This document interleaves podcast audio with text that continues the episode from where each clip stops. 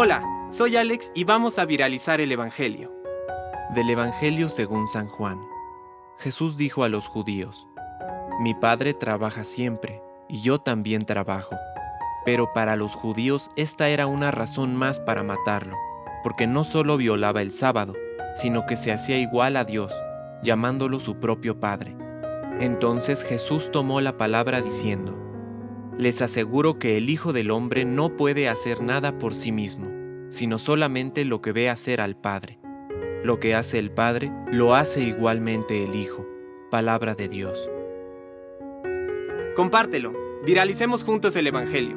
Permite que el Espíritu Santo encienda tu corazón.